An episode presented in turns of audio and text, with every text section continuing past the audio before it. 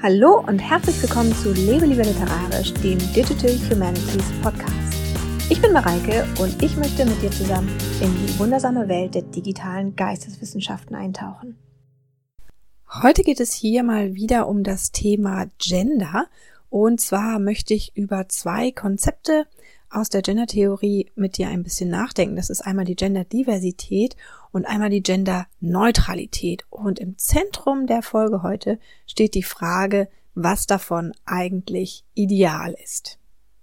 Wir haben uns hier in diesem Podcast ja inzwischen schon in der ein oder anderen Folge mit dem Thema Gender beschäftigt und vielleicht hast du dich auch schon privat damit auseinandergesetzt und darum weißt du wahrscheinlich auch schon, dass es häufig um das Thema Sichtbarkeit geht, denn indem man seine eigene Genderrolle ausperformt, macht man sie ja irgendwie auch sichtbar oder trägt sie nach außen und fordert eben gleichzeitig auch, dass es dafür einen Platz in der Gesellschaft gibt durch diese Sichtbarmachung.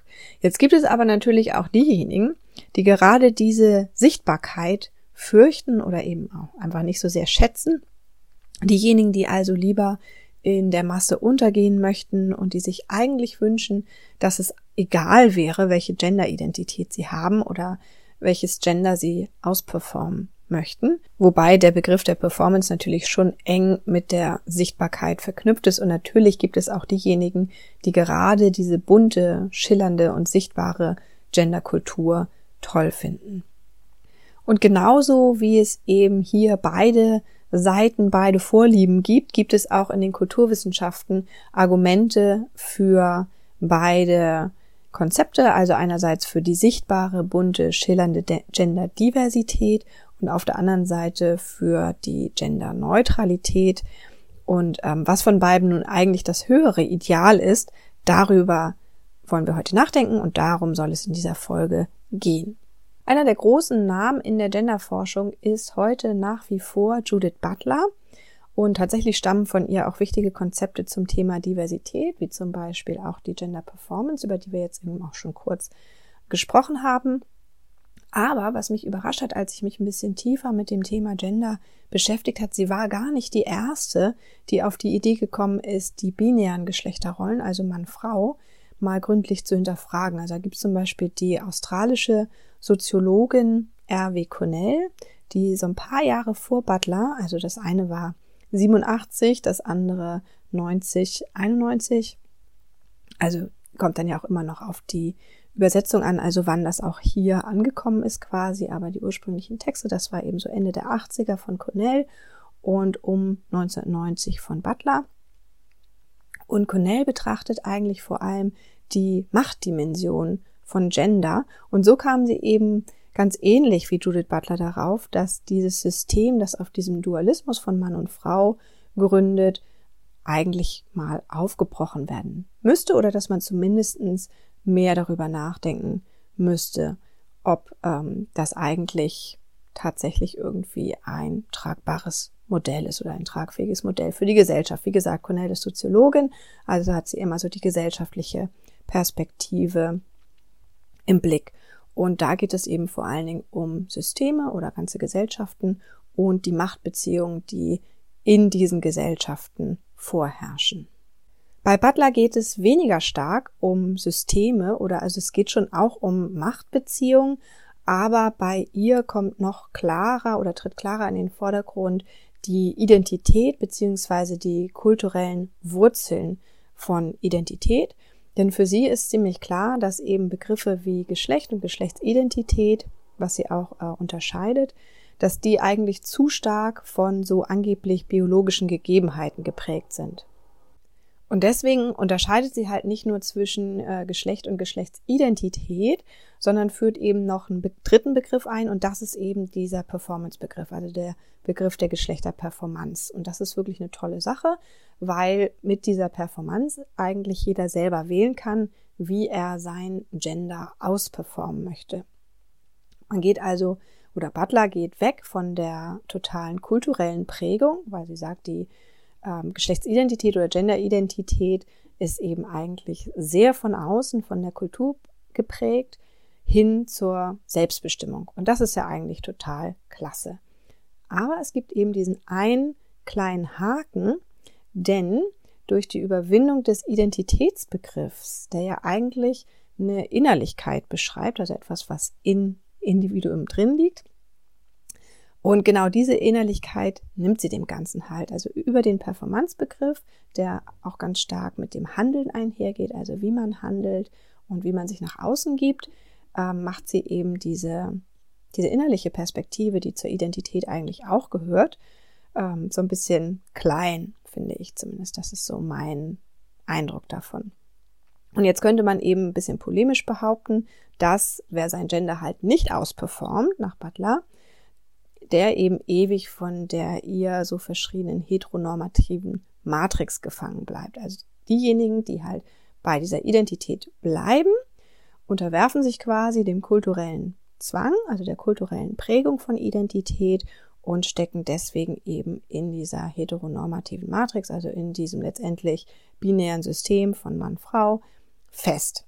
Und ich glaube, niemand möchte eigentlich gerne in einer Matrix gefangen sein, also spätestens nicht mehr nach dem Film Matrix.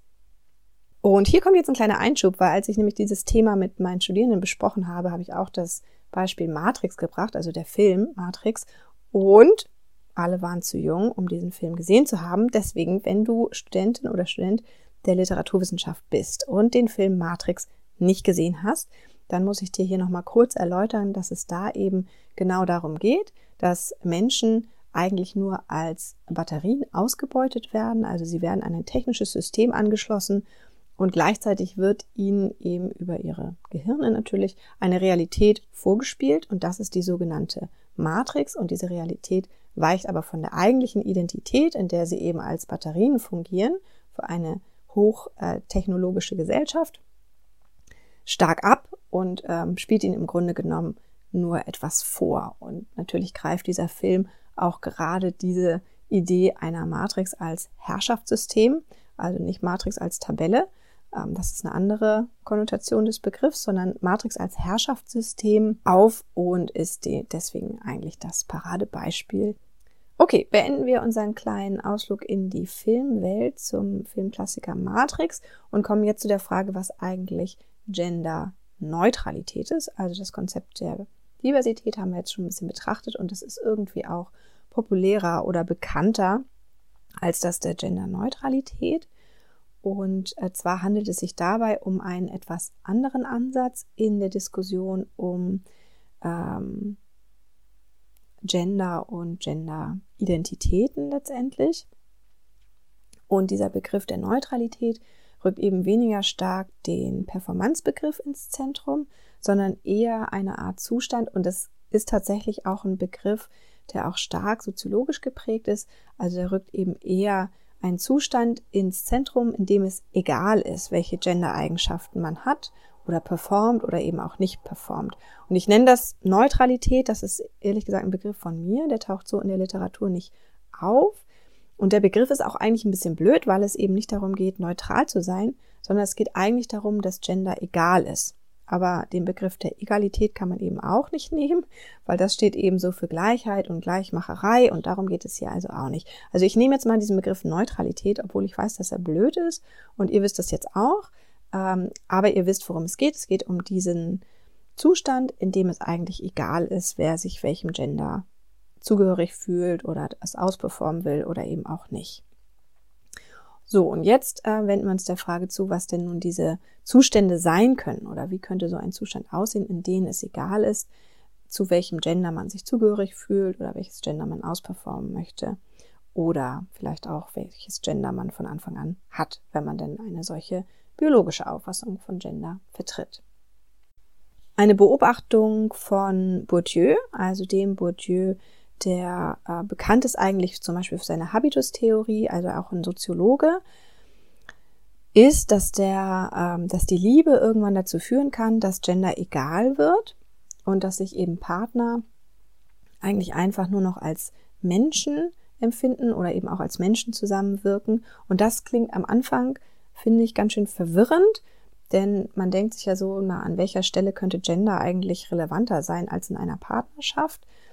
Aber auch hier haben wir tatsächlich in dem Projekt, ich habe das schon ein paar Mal erwähnt, ich habe mit meiner Kollegin so ein kleines Forschungsprojekt ins Leben gerufen, das nennt sich M-Sternchen W.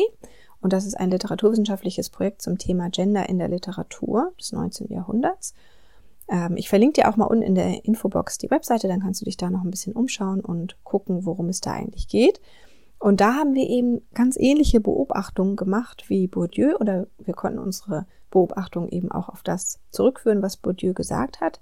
Denn wir haben dort ein Named Entity Recognition Modell erstellt, um weibliche, männliche und neutrale Figurenbezeichnungen automatisch zu erkennen in literarischen Texten. Darum ging es ja auch in der letzten Podcast-Folge. Hör sie dir gerne nochmal an, das passt zu diesem Thema dazu. Und da hat sich tatsächlich gezeigt, dass zum Beispiel Koseworte unter Liebenden tatsächlich meistens, was heißt meistens, nicht meistens, aber sie können neutral sein. Das heißt, also in diesem Fall meine ich mit neutral, dass man sie für Personen jeglichen Genders nutzen kann und dass das eben auch gemacht wird. Also Beispiele dafür sind ganz klassisch mein Schatz oder mein Augenstern. Das sind eben Ausdrücke, die für Personen jeglichen Genders genutzt werden können und die eben genau das zeigen, nämlich diese genderneutrale Bezeichnung für Personen, die in einer sehr engen Beziehung zu der Person stehen, die eben diesen Ausdruck nutzt. Eine ganz andere Beobachtung zum Thema Genderneutralität hat Foucault gemacht. Und zwar hat er einen relativ kurzen Text geschrieben über den Hermaphroditen Herculin Barbin. Barbin ist als Mädchen aufgewachsen, war aber tatsächlich eben ein Hermaphrodit oder Zwitter. Und dieses Mädchen, als dass sie aufgewachsen ist, fühlte sich dann eben in der Jugend zu anderen Mädchen hingezogen, bemerkte auch, dass es anders war und hat dann irgendwann den Wunsch entwickelt, als Mann zu leben. Und dann folgten medizinische Untersuchungen und Gutachten und schließlich wurde Babin eben per Gerichtsbeschluss auch zum Mann erklärt. Und damit war eben vor dem Gesetz eigentlich die Ordnung wiederhergestellt.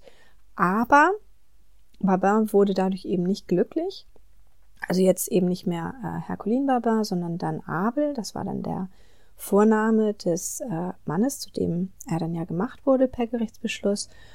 Denn das Leben von diesem Mann, der als Mädchen aufgewachsen ist und der eigentlich gar nicht in diese binären Geschlechterrollen reinpasst, gestaltete sich ziemlich schwierig. Man muss dazu natürlich auch nochmal sagen, dass das Ende des 19. Jahrhunderts war, also dass ähm, Baba eben im 19. Jahrhundert gelebt hat. Und man muss auch dazu sagen, dass sowas wie das äh, berufliche Leben dann eben schwierig war. Also er hat sich dann eben einen Beruf gesucht, der dem männlichen Stereotyp entsprach oder der für Männer geeignet war. Aber eigentlich ähm, ist eben, als äh, sie noch als Herkulin noch Herkulin war, also als Mädchen wahrgenommen wurde und auch als junge Frau, sie als Lehrerin ausgebildet worden und war wohl auch eine hervorragende Lehrerin. Also in ihren äh, Lebenserinnerungen findet man eben auch Hinweise davon, dass sie eben auch sehr jung äh, schon eine Schule geleitet hat. Und ähm, jetzt kann sie diesen Job nicht mehr ausführen, weil sie jetzt zum Mann erklärt wurde und findet eben in diesen Männerjobs, die er dann ausprobiert, nicht langfristig irgendwie was, was auch tatsächlich passend ist. Und so verarmt er dann schließlich und wird eben auch nicht glücklich und nimmt sich mit 29 Jahren dann das Leben. Und jetzt hofft man natürlich aus heutiger Sicht, dass Babin vielleicht einfach in einer Gesellschaft gelebt hat, in der die Strenge, die dort herrscht, also die gesellschaftliche Strenge, schlimmer war als heute, also dass wir das bis heute überwunden haben, obwohl man sich dann natürlich auch irgendwie nie so richtig sicher sein kann.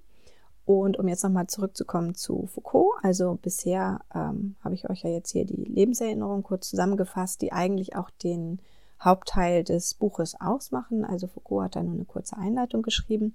Aber in dieser kurzen Einleitung arbeitet er eben die These heraus, dass eine Art Glückszustand eigentlich nur erreicht wird, wenn Genderfragen egal sind, beziehungsweise wenn der Mensch sich eben nicht über diese Genderzugehörigen definiert oder nicht dazu gezwungen wird, sich darüber zu definieren.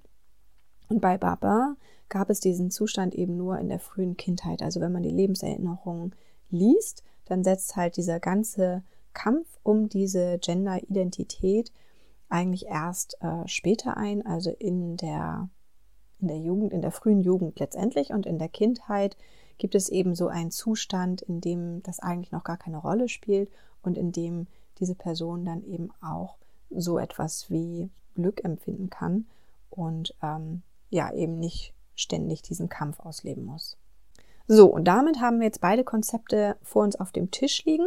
Und jetzt ist natürlich die Frage, wofür sollte man sich stark machen? Also auf welcher Seite von Genderdiversität oder Genderneutralität möchte man sich selbst positionieren? Und jetzt kommt ein Spoiler für alles, was noch kommen wird. Es ist natürlich ganz klar, jeder muss das für sich selber entscheiden. Aber natürlich sollte man vor der Entscheidung nochmal ein paar Argumente wälzen und überlegen, was denn dafür und dagegen sprechen könnte. Und für mich sind eben drei Argumente in dieser Debatte ganz wichtig, also in der Debatte um Genderdiversität, wie es Genderneutralität. Und über diese drei Argumente möchte ich jetzt noch kurz sprechen. Argument Nummer eins haben wir eigentlich schon angesprochen. Das ist eben die Frage von Sichtbarkeit oder Unsichtbarkeit. Und äh, Gender Performance ist ja ein zentrales Konzept bei der Genderdiversität und das bedeutet eben auch ganz klar Sichtbarkeit, denn für Butler bedeutet das eben nicht nur, also dieser, dieser Zusatz quasi zu Genderfragen, dieses Mittel der Gender Performance bedeutet für sie eben nicht nur eine freie Wahl im gesamten Gender-Repertoire, sondern eben auch das Ausleben bestimmter Rollen bis hin zur Überzeichnung und bis zur Satire, also ironische Überspitzung und Satire kann eben auch für Gender Performance genutzt sein oder dafür bedeutsam sein. Und diese Aspekte werden natürlich auch genutzt, vor allem in der Queer Community, um gerade darauf aufmerksam zu machen, dass dieses binäre Gender-Modell nicht funktioniert und nicht tragfähig ist. Bourdieu sieht das ein bisschen anders. Also gerade wenn man so Bourdieu gegen Butler hält, wird einem klar, wie unterschiedlich eigentlich diese Positionen sind. Und das Ganze, obwohl das zeitlich gar nicht so weit auseinander liegt. Also die haben eigentlich zu einer relativ ähnlichen Zeit darüber geschrieben und äh, Bourdieu schreibt eben über die homosexuellen Bewegung etwas ganz anderes, also nichts von wegen Überspitzung, Satire, Ironie ähm, aufbrechen, sondern er beschreibt es eben so, dass es hier ganz ähnlich übrigens wie ähm, bei der Unterdrückung der Frau eben auch eine Form von Unterdrückung gibt, die aber anders aussieht als bei der Unterdrückung von Frauen, nämlich so, dass ähm, die Homosexuellen dazu gezwungen werden, verschwiegen zu sein. Und dann gibt es also zwei Tendenzen. Die erste ist, aus dieser Verschwiegenheit auszubrechen. Das ist ganz klar. Das geht dann wieder ein bisschen Richtung Butler. Und die zweite, und die ist eben auch sehr stark, und das beschreibt Bourdieu eben stärker, ist, sich nach einem legitimen Platz in der Gesellschaft zu sehen. Und zwar einem ganz konservativen Platz, der auch durchaus die bestehende Ordnung bestärkt. Und dieser Drang gipfelt für Bourdieu, Bourdieu dann in der Forderung nach der gleichgeschlechtlichen Ehe weil er eben hier eine sehr, sehr bürgerliche, konservative Institution sieht. Und dazu kommt dann noch, dass er sagt, die ganze homosexuelle Community ähm, hat eigentlich so eine Art Verherrlichung der Männlichkeit oder er distanziert sich ein bisschen davon. Er sagt, der ganzen Community wird die Verherrlichung der Männlichkeit vorgeworfen. Also er wirft es erstmal nicht selber vor, sondern er beobachtet das mehr. Aber ähm, man hat dann doch irgendwie das Gefühl, dass er letztendlich wieder zu dem Schluss kommt, dass genau hier die männliche Herrschaft eigentlich sehr, sehr stark ist und eben auch der Drang zur, ähm, ja, um die bestehende Ordnung eigentlich eher zu bestätigen, zur Bestätigung der bestehenden Ordnung. Und ihr merkt schon, wir bewegen uns jetzt genau in dieser Argumentation von der Sichtbarkeit zur Unsichtbarkeit. Und ähm, wenn wir jetzt nochmal dazu nehmen, was Foucault beschrieben hat, dass er ja irgendwie weder die Notwendigkeit zur Performance sieht, jetzt bei äh, Baba, noch den Drang der Normierung der diversen Geschlechter und der männliche Herrschaft. Also bei äh, Babin ist es eben so, dass weder ein Drang danach herrscht, irgendwie Gender auszuperformen, noch der Drang, also gibt es zwischenzeitlich zwar schon, weil äh, als sie noch als Mädchen wahrgenommen wird, verliebt sie sich eben auch in ein Mädchen und wäre gerne ein Mann, der sie heiraten kann. Also irgendwie gibt es diesen Ansatz schon. Aber letztendlich ist da kein starker Drang nach ähm, der Normierung von diversen Geschlechtern irgendwie unter männlicher Herrschaft und auch diese Männlichkeitsverherrlichung, die Bourdieu ja beobachtet, findet da nicht statt, weil letztendlich, als er dann zum Mann erklärt wird oder wurde, ähm, ist das Glück ja auch nicht eingetreten. Also der Kampf ging ja dann irgendwie auch weiter. Also geht alles letztendlich bei Foucault wieder zurück zu diesem Glückszustand in dem kindlichen Unwissen über Gender oder in diesem kindlichen, ähm, ja, dass es einfach nicht bedeutsam ist für die Identität, ähm, sämtliche Genderfragen irgendwie zu betrachten oder sich dazu zu positionieren. Und wenn man sich jetzt nochmal einen anderen Begriff von Foucault hernimmt, und zwar den des Diskurses, dann könnte man eben so argumentieren, dass Gender eigentlich weder in einen Gegendiskurs gehört, so würde ich das eben eher bei Butler sehen, also eher das Aufbrechen des Diskurses durch einen Gegendiskurs, noch in den Diskurs selber rein, so wie das bei Bourdieu eigentlich ist, also eher das äh, Bestätigen der herrschenden Ordnung, sondern Gender sollte eine Art Nicht-Thema sein, etwas, was man nicht definieren muss, das nicht kategorisiert werden muss oder das einen irgendwie auf sonstige Weise einengen könnte. Und wenn man an diesem Punkt der Argumentation angelangt ist, dann hat man so das Gefühl, hm, eigentlich klingt das letzte schon so ein bisschen nach so einer Art Seligkeitszustand. Und dann fragt man sich ja gut, warum verfallen wir dann nicht einfach in das ähm, mir egal sagen, also dass wir einfach sagen, boah, Genderfragen ist mir doch egal. Naja, das ist ganz einfach, weil wir eben noch nicht so weit sind, gesellschaftlich gesehen. Denn noch ist es ja so, dass es die Verschwiegenheitsunterdrückung, die Bourdieu beobachtet hat, gibt Sie ist vielleicht nicht mehr ganz so stark, hoffentlich nicht mehr ganz so stark, aber es gibt diese Tendenzen immer noch. Es gibt immer noch Diskriminierung. Es gibt immer noch Leute, die die ähm, von Butler so proklamierte heteronormative Matrix unterstützen.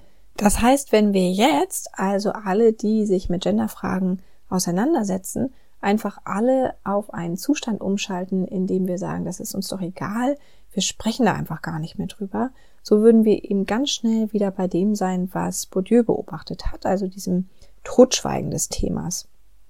Und darum gibt es eigentlich nur einen Weg und der bedeutet eben mitten hindurchzugehen durch die Sichtbarmachung und eben überall zu zeigen, dass Gender divers ist und auch divers sein darf und auch, dass das Thema eben immer nicht nur bierernst betrachtet werden muss, sondern dass man eben auch satirisch und auch spaßig damit umgehen darf. Und der dritte argumentative Komplex ist eigentlich die Politik oder das politische, die politische Dimension des Ganzen, denn Bourdieu hat uns ja nicht nur auf die Unterdrückung durch Unsichtbarmachung aufmerksam gemacht, also durch die auf die gesellschaftliche Unterdrückung, sondern eben auch darauf, dass die Bewegung der Homosexuellen eben in Richtung Normierung gehen kann. Also lauert auch da wieder die Matrix, oder? Naja, ganz so schnell wäre ich damit nicht bei der Hand, denn man mag es zwar als konservativ ansehen, heiraten zu möchten oder einen guten Job zu bekommen und Karriere zu machen, aber Fakt ist ja, dass jeder die Chance dazu bekommen sollte, der das gerne möchte.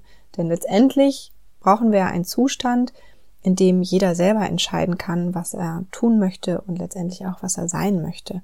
Und so einen Zustand bekommt man eben nicht ohne politische Entscheidung hin. Und darum ist es eben auch so wichtig, dass die rechtliche Gleichstellung wirklich durchgezogen wird und auch weiter vorangetrieben wird, in allen Ausprägungen, auch in den konservativen Ausprägungen. Und wenn das dann alles durch ist, dann können wir vielleicht anfangen zu sagen, okay, jetzt sind wir in einem Zustand angekommen, in dem es eigentlich wirklich egal ist, welchem Gender sich jemand zugehörig fühlt. So, und jetzt haben wir uns eigentlich ziemlich weit von unserer Ursprungsfrage wegbewegt. Also erinnerst dich ja, dass wir uns am Anfang die Frage gestellt hatten, welches Konzept eigentlich besser ist, die Genderdiversität oder die Genderneutralität.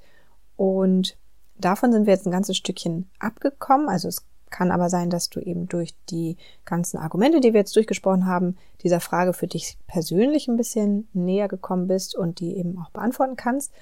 Und ich persönlich, sage ich auch gleich mal dazu, das ist dir bestimmt auch schon klar geworden, finde eigentlich äh, Foucaults Idee dieses Zustands, in dem Genderfragen eigentlich keine Rolle mehr spielen, am besten. Also das ist schon was, was ich sehr angenehm finde oder was sich für mich sehr gut anhört weil das eben so ein Zustand ist, oder jedenfalls so wie er das beschreibt, in dem eigentlich jeder so leben kann, wie er will und eben auch selber entscheiden kann, wer er sein möchte. Aber bis wir da angekommen sind, müssen wir eben noch eine Menge gendern, fürchte ich, und auf Ausgeglichenheit achten und an uns selber und auch an unserer Gesellschaft arbeiten. Das war es auch schon wieder für heute.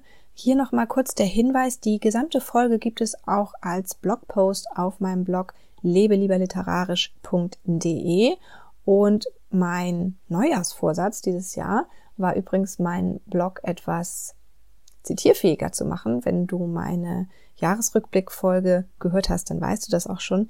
Und das heißt, dieser Blogartikel, den ich dort veröffentlicht habe, ist auch komplett zitierfähig. Das heißt, du findest da sämtliche Literaturverweise, also wenn du weiterlesen möchtest, die Geschichte von Babin mal selber durchlesen möchtest oder ein bisschen bei Bourdieu weitergucken möchtest, bei Cornel Foucault, also alle, die ich irgendwie erwähnt habe. Während der Folge findest du da nochmal mit den entsprechenden Büchern, die sie zu den Themen geschrieben haben oder die ich hier angesprochen habe. Nächste Woche wird es wieder um ein ganz anderes Thema gehen, nämlich das geisteswissenschaftliche Bloggen. Du darfst gespannt sein, ich bin es auf jeden Fall und freue mich darauf, dich nächste Woche am Donnerstag hier wieder zu treffen. Bis dann!